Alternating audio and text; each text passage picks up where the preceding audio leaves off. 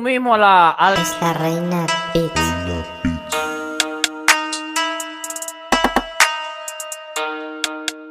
al evento coestelar de la noche, la trilogía se completa. Coestelar, estelar. Estelar. Gracias, gracias. La, la pelea estelar de la noche, la trilogía se completa. Dustin Poirier versus Conor McGregor. Dale, man.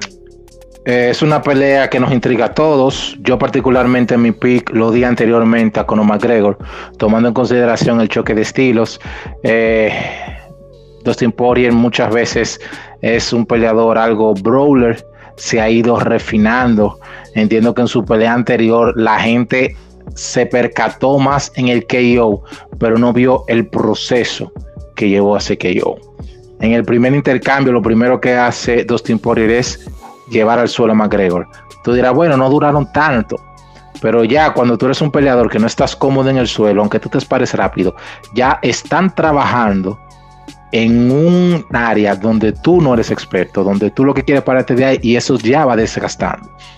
Luego seguimos entonces con ciertos intercambios en el clinch, donde dominó por momentos McGregor, donde dominó por momentos Dustin Poirier es la misma situación. McGregor ciertamente en momentos eh, se vio un poquito más agresivo, pero es trabajar, lo pusieron a trabajar donde él no es experto.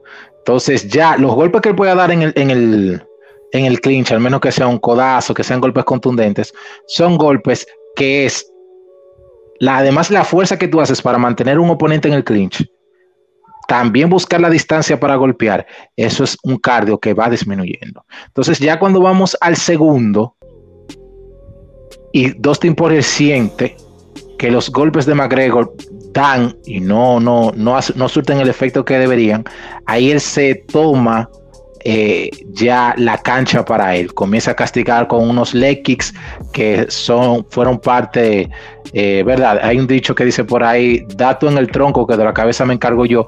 Así fue que le hicieron a McGregor y fue un trabajo sistemático.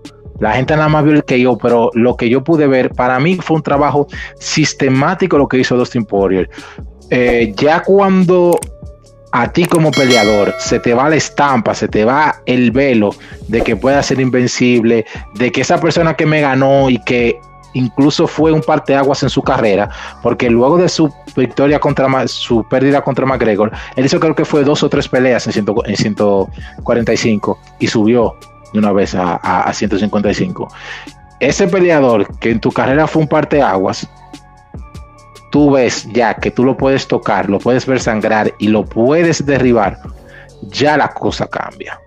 Ya la cosa cambia porque se estaba jugando más a los skills de McGregor, a cómo venía Dustin Poirier en la segunda pelea, tomando en consideración que hasta cierto punto McGregor era su papá.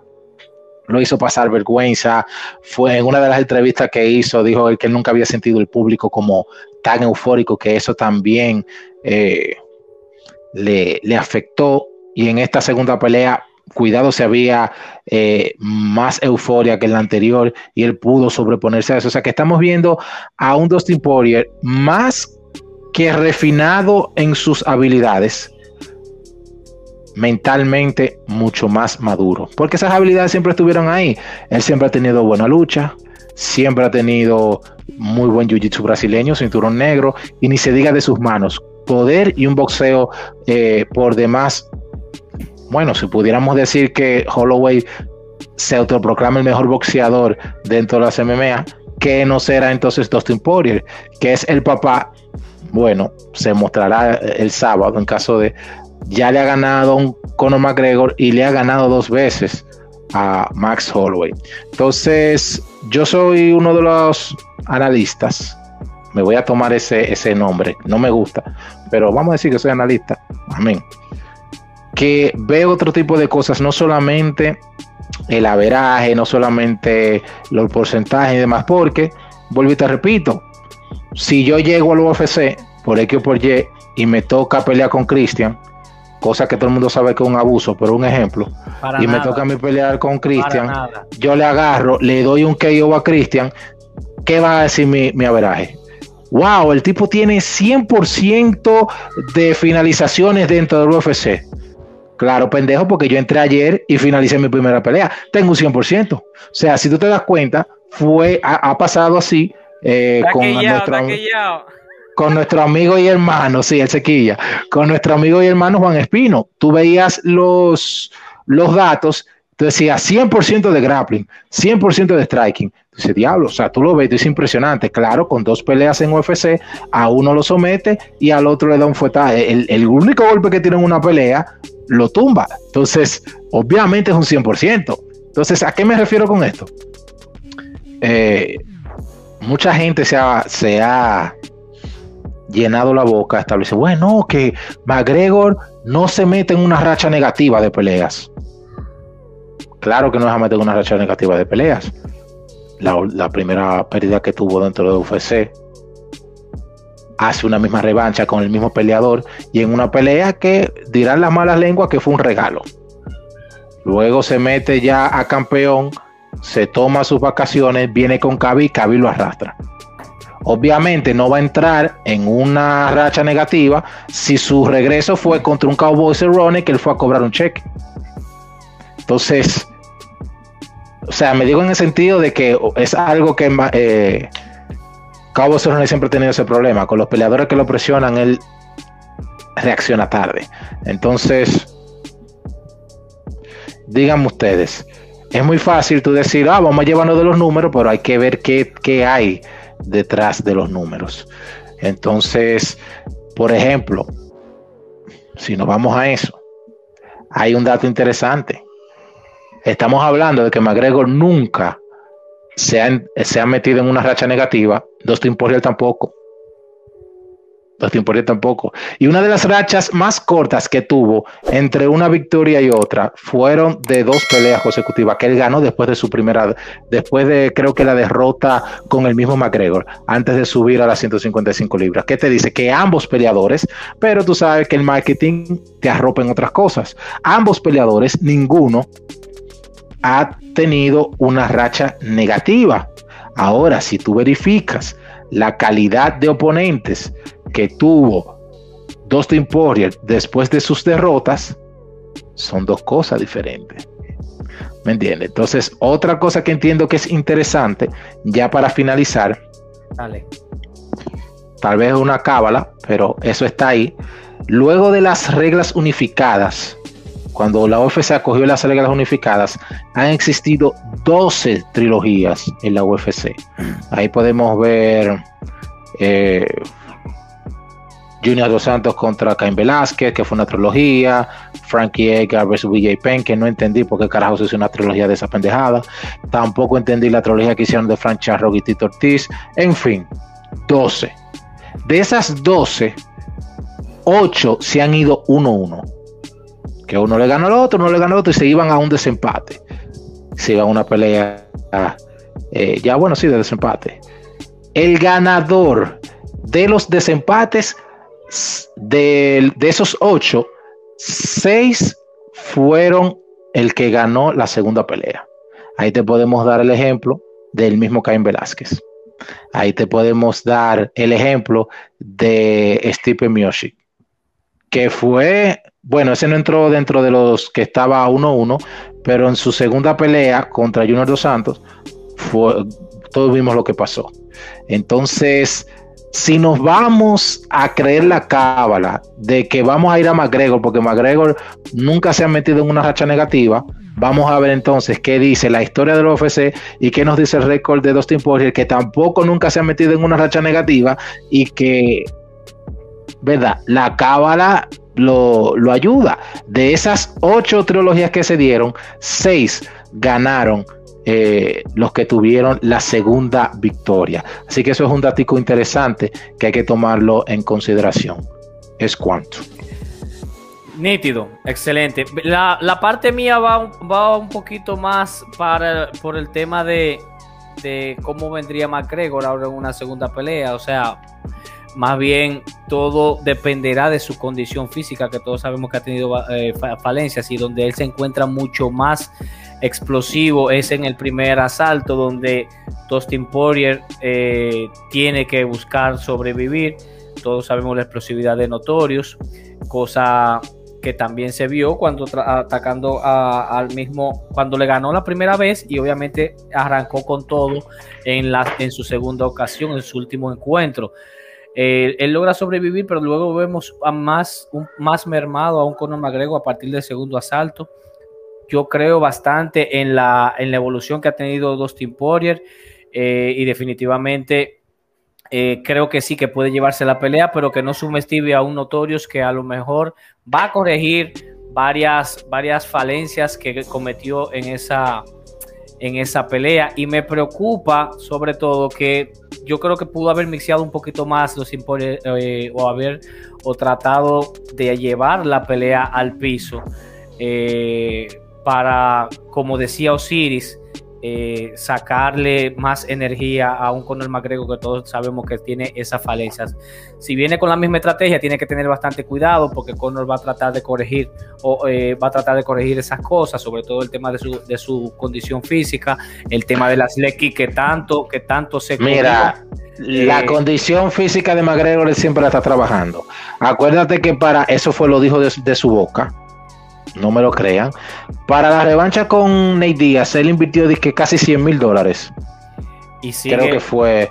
¿Y qué pasó con Nate Díaz? A partir del segundo round, la misma pendejada. Sacando, eh, había que buscarle dos tanques de oxígeno. Con Khabib, con ni se diga. Eso ni siquiera hay que repetirlo. Entonces en UFC no le habían exigido tanto hasta esas dos peleas. Entonces, en lo que se ha visto, por lo menos en la pelea con Dustin Poirier, su ritmo bajó en el segundo también, con lo mismo. Entonces, ya eso de la condición, no sé si es que él está, eh, no me atrevería a decir que entrenando mal, porque quién soy yo. Y, más se supone que una persona que con su dinero tiene a todos los especialistas del mundo. Eh, pero no me cuadra que una persona sepa cuáles son sus falencias y vuelve con la misma cosa en todas las peleas. Entonces, nada, hay, que, ver cómo viene. Lamentablemente es, algo que no se puede descartar de una u otra manera y a mí lo que me preocupa es que la, que la confianza la, tenga muy rebosada un Dustin Poirier cuando no se puede. Eso sí, eso sí yo te puedo decir. Descuidar de un Conor McGregor que muy probablemente haya hecho cambios, aunque sean mínimos en su, en su game plan. Vamos a ver eh, si logra sobrevivir y probablemente si logra sobrevivir Dustin Poirier al primer asalto eh, tiene mucho más probabilidades de, ganarse, de llevarse esa victoria. Ahora sí, hermano. Distinguidos, me voy a retirar. Brian, un honor tenerte con nosotros nuevamente, hermano. Ya tú sabes, esto es tuyo. Estás mute, Brian. Un strike. Te lo cogiste tú mismo. Dale, hermano. Eh, bueno, en esa pelea hay algo muy curioso, ¿no? Que dicen eh, que, que, no, que ahora McGregor va a cambiar el stance de boxeo al stance de karate, ¿no? Que es algo que se había hecho ahí muy sonado, que, que el stance pues que tiene de boxeo, ¿no? La postura de boxeo pues no le benefició en nada a Conor. Y pues en parte es verdad, ¿no? Porque pues ahí vimos en los primeros 20 30 segundos del combate y a Dustin Poirier le había aplicado un takedown bastante, entre comillas se podría decir fácil, ¿no? La manera en cómo lo hizo ver Dustin Poirier y fue por la posición de pies de McGregor.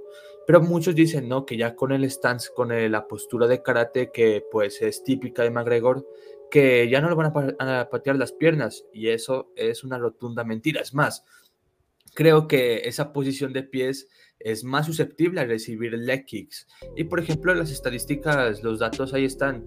En el primer combate que tuvieron Dustin Poirier y McGregor, eh, no era un secreto. O sea, el arsenal que uno tiene que usar con Conor McGregor es, son las leg kicks. O sea, evidentemente, porque le vas a limitar el juego de pies a un striker, un striker que es bastante explosivo. Segundo asalto, con ya las piernas algo mermadas, no va a ser el mismo. Tercer asalto, con las piernas mermadas, lo vas a limitar bastante. Y por ejemplo, en el primer combate, Dustin Poirier y fue bastante corto, o sea, no duró ni dos minutos el combate, pero Dustin Poirier había lanzado siete leg kicks en solo casi un minuto 45, 46 segundos que duró el combate. 7 leg kicks, 7 de 8 intentos. En el combate que tuvieron en el segundo fue un total de 18 leg kicks. Eh, Dustin lanzó cerca de 9 en el primer asalto, 9 eh, en el segundo asalto Entonces, la incidencia de las patadas es bastante importante. Que Dustin Poirier ha dicho no, yo en la tercera pelea no voy a lanzar, pues yo creo que Dustin Poirier es alguien inteligente. Eh, él lo está diciendo en joda porque sí va a lanzar patadas, sí va a mermar los pies de McGregor y ya veremos, ¿no? Si chequea bien, si chequea mal. Que Conor dice que chequeó mal las patadas, pues las predijo mal y cuando la chequeó, pues ya era muy tarde. O sea, eh, es un peleador también que destaque mucho por chequear bien los, las patadas y también cuando estás en un stance de, por así decirlo, de karate, es, tú te das cuenta, o sea, físicamente se hace más difícil al chequear las patadas con una postura de karate. Por lo cual yo creo que en ese sentido, pues obviamente McGregor va a mejorar, pero tampoco eh, Dustin Poirier va a dejar de aplicar las patadas. Y eso tampoco no quiere decir que por esta razón ahora las patadas ya no sean importantes, las patadas van a ser importantes, sea la postura de boxeo, sea la postura de karate, sea el McGregor que sea. Las, las, patadas van a ser fundamentales en el combate.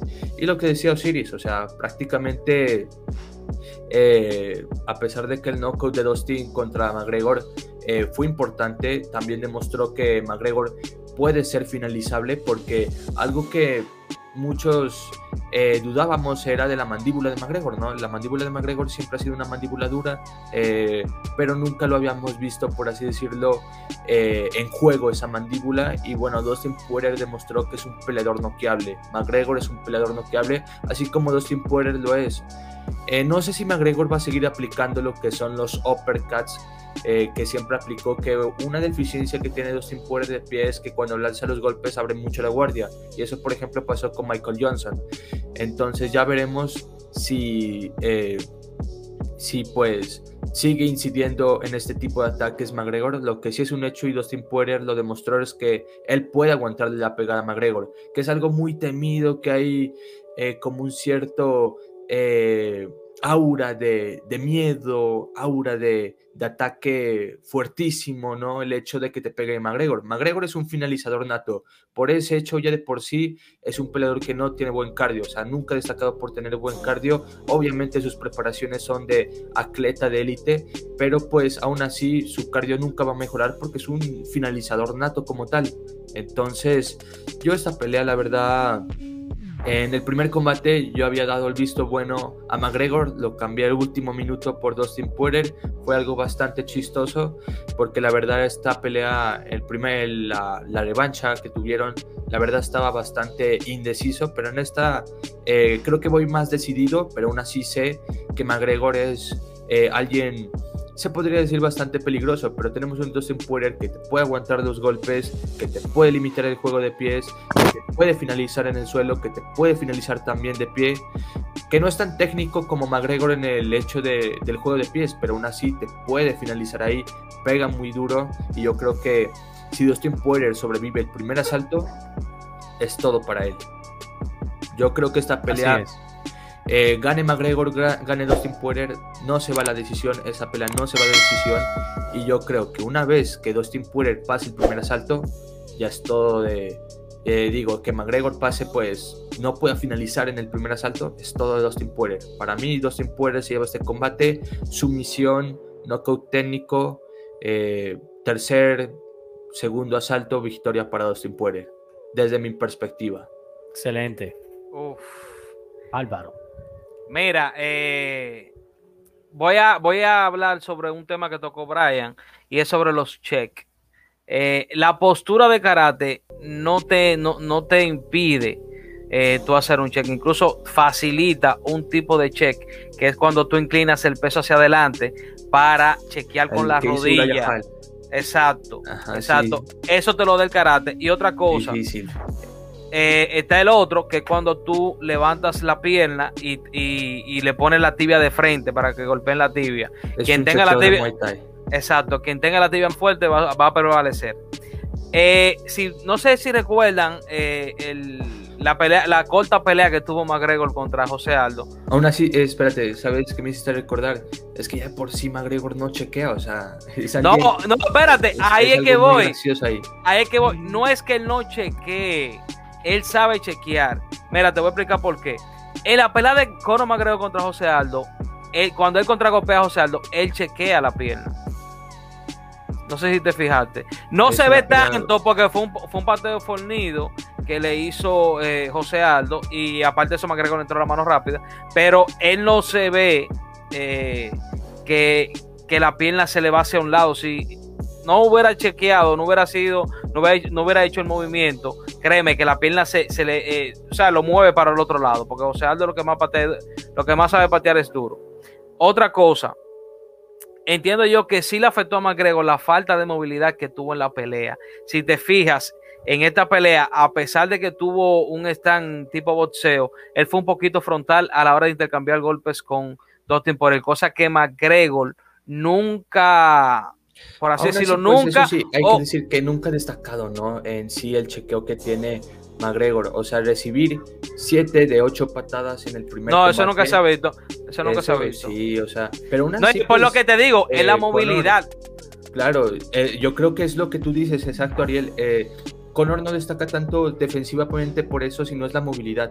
La movilidad es lo que le da 100% evitar ese tipo de ataques a las piernas. Exacto. Y otra cosa también, como, como estaba diciendo, la movilidad de- no se vio un Conor McGregor con, con esa movilidad así que siempre ha destacado. No sé si recuerdan, McGregor un pelador que incluso cuando presiona corta muy bien en ángulos a sus oponentes. En esta pelea, si se fijan, él fue un poquito hacia el frente, fue muy frontal. Incluso hubieron intercambios en los cuales él pudo conectar a Dustin, pero Dustin lo pudo contragolpear. En el primer asalto, creo que Dustin le conectó dos counters muy buenos, incluso en una se lo señala, casi faltando un minuto y medio del primer asalto. Él le dice te di ahí y, y se le ríe a, a McGregor, porque es como él dice, fue un trabajo eh, mancomunado de varias cosas que se dieron en la pelea.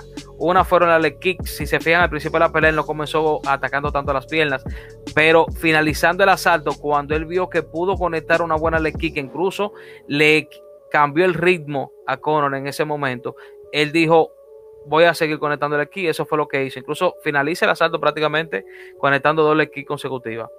Eh, otra cosa, McGregor, si no ataca más con las piernas, se le puede complicar bastante. Puede que Dustin, a la hora de intercambiar, le cierre bien la distancia y pueda volver a conectar muy bien, como lo hizo en la, en la segunda pelea. Porque Conor McGregor siempre en sus peleas anteriores siempre destacaba por mantener la distancia a él, establecer la distancia de golpeo él.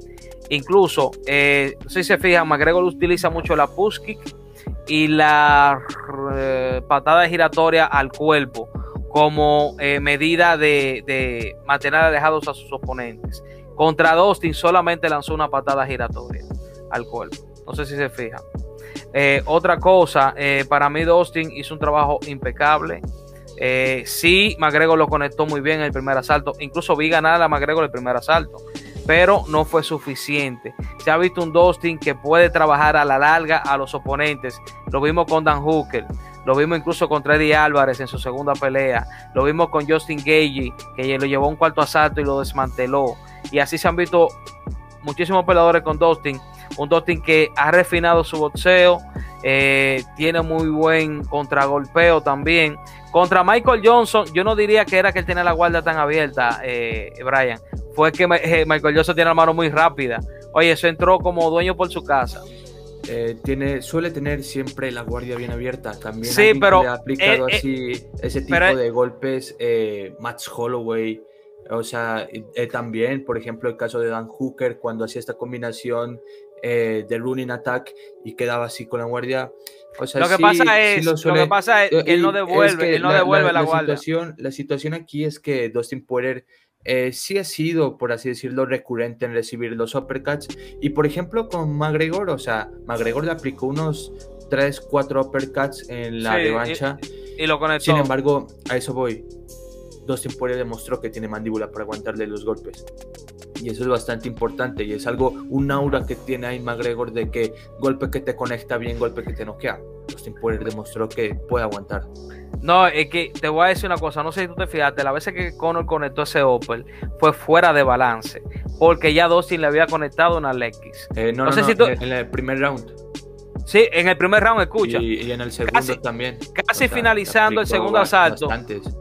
Hubo, un ataque de Conor que Conor le lanza a la izquierda y después le lanza un, un Opel. Y se ve que Dustin le conecta una Lexus y Conor cuando conecta el Opel es echando el cuerpo hacia adelante, subiendo el ópera eh, así de manera diagonal y ya no llevaba la misma contundencia. O sea, un Conor McGregor que lanza un ópera afincado, créeme que lo va a hacer. McGregor siempre tiene esta combinación bastante curiosa de que el primero lanza la izquierda que tiene atrás y siempre es el uppercut de derecha. También, por ejemplo, lo hizo mucho con, con Javib, ¿no? Empieza a buscar los ángulos y mete. Lo hizo en el primer asalto con Dustin, lo hizo en el segundo asalto y no resultó, o sea, al final no, no resultó. También no sé si te acuerdas, lanzó un, un cross de izquierda bastante potente al rostro de Austin Poirier y Austin Poirier lo asimiló bien.